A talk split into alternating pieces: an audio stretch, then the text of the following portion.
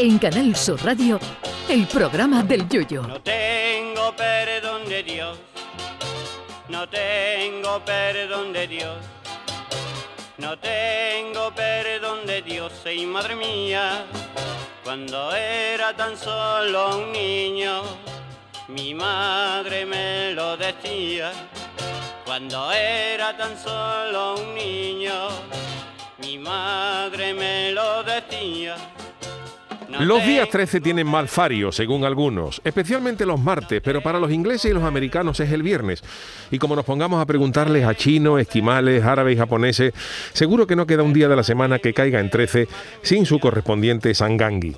Para los aficionados al baloncesto, el 13 no es buen día porque tal día como hoy, un 13 de enero pero de 1999, se retiraba de las canchas el gran Michael Jordan, el mejor jugador de la historia de la NBA, siglas que significan negros bastante altos. Jordan tenía una pinta como de Kiko Matamoros bronceado al 15 en una máquina de rayos uva, pero fue la estrella de los Chicago Bulls donde ganó seis anillos, que menos mal que no ganó 11 porque ya agotado todos los dedos de las dos manos, no quiero ni imaginarme dónde luciría el undécimo. Hay otros jugadores míticos en la NBA como Magic Johnson, Karim Abdul-Jabbar o el gran Karl Malone, que menos mal que este último nació en Luisiana y no en San Fernando porque hubiera sido conocido como Karl Malone de la isla y lo mismo le hubiera gustado más el canasta en la copa que en la cancha y se hubiera dedicado al flamenco en vez del baloncesto. Pero a pesar de todos estos grandes jugadores, se considera Jordan como el mejor jugador de la historia.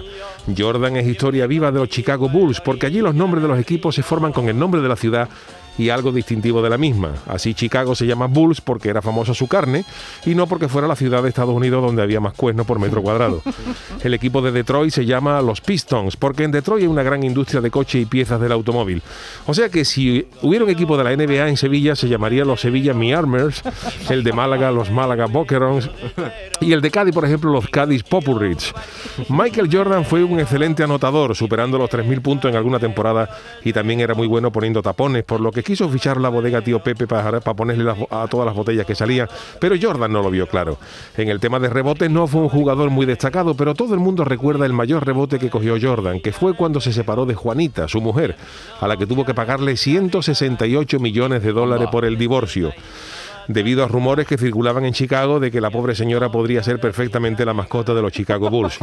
Y es que los jugadores de la NBA tienen fama de estar más caliente que un balonazo en una oreja y ello le costó a Michael Jordan gastarse un dinerito para poner fin a su matrimonio. En fin, que hoy homenajeamos a don Michael Jordan, que seguro que nos escucha cada noche desde Chicago.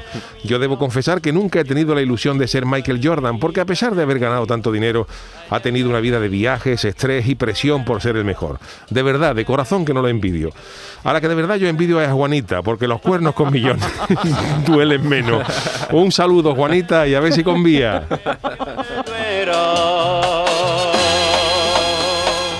Ay, mi velero, velero mío. Canal Sur Radio. Llévame contigo a la orilla del río. El programa del Yoyo.